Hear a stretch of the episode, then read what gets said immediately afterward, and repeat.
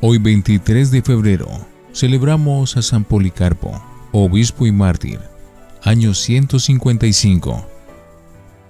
Policarpo significa el que produce muchos frutos y buenas obras. Poli, mucho, carpo, fruto. San Policarpo tuvo el inmenso honor de ser discípulo del apóstol San Juan Evangelista. Los fieles le profesaban una gran admiración y entre sus discípulos tuvo a San Ireneo y a varios varones importantes más. El retrato hecho por un discípulo.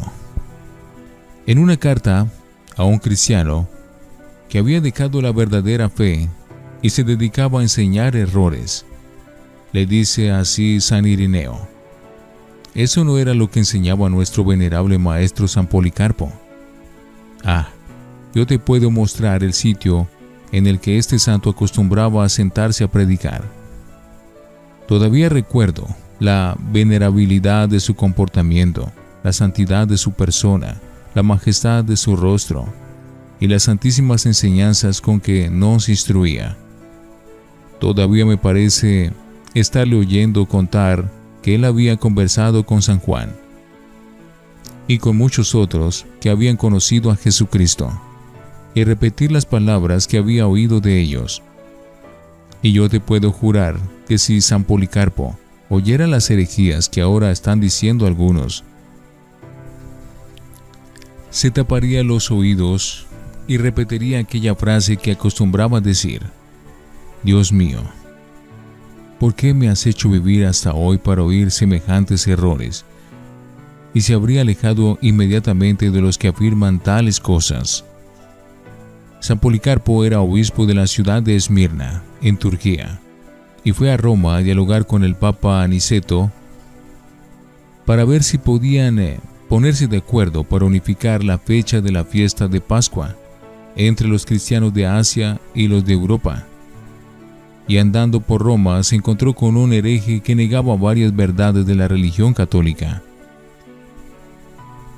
El otro le preguntó, ¿No me conoces? Y el santo le respondió, Sí te conozco, tú eres un hijo de Satanás.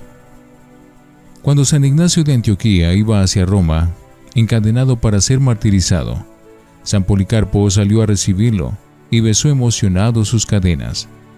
Y por petición de San Ignacio escribió una carta a los cristianos del Asia, carta que según San Jerónimo era sumamente apreciada por los antiguos cristianos. El martirio.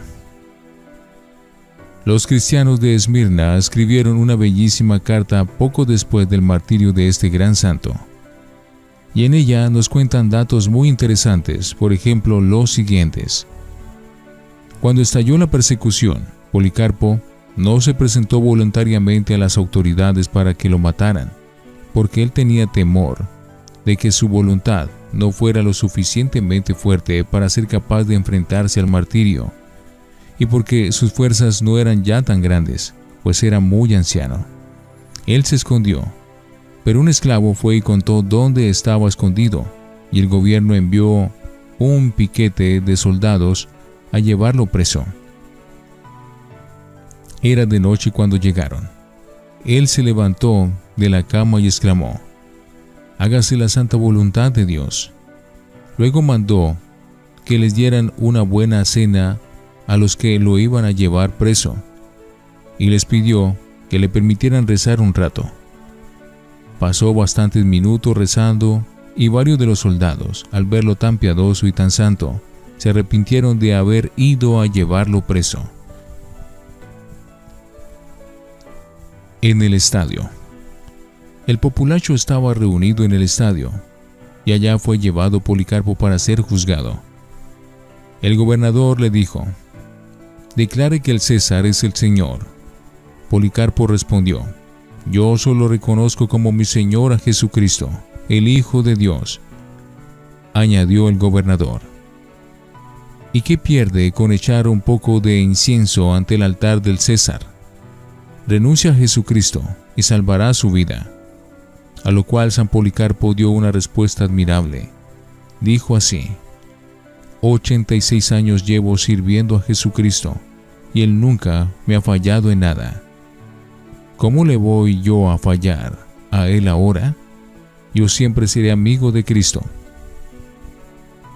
El gobernador le grita, si no adoras al César y sigues adorando a Cristo, te condenaré a las llamas. Y el santo responde, ¿me amenazas con fuego que dura unos momentos y después se apaga? Yo lo que quiero es no tener que ir nunca al fuego eterno, que nunca se apaga. En ese momento el populacho empezó a gritar, este es jefe de los cristianos, el que prohíbe adorar a nuestros dioses, que lo quemen. Y también los judíos pedían que lo quemaran vivo. El gobernador les hizo caso y decretó su pena de muerte, y todos aquellos enemigos de nuestra santa religión se fueron a traer leña de los hornos y talleres para encender una hoguera y quemarlo. La hoguera hicieron un gran montón de leña y colocaron sobre él a Policarpo. Los verdugos querían amarrarlo a un palo con cadenas, pero él le dijo, Por favor, déjenme así, que el Señor me concederá valor para soportar este tormento sin tratar de alejarme de él.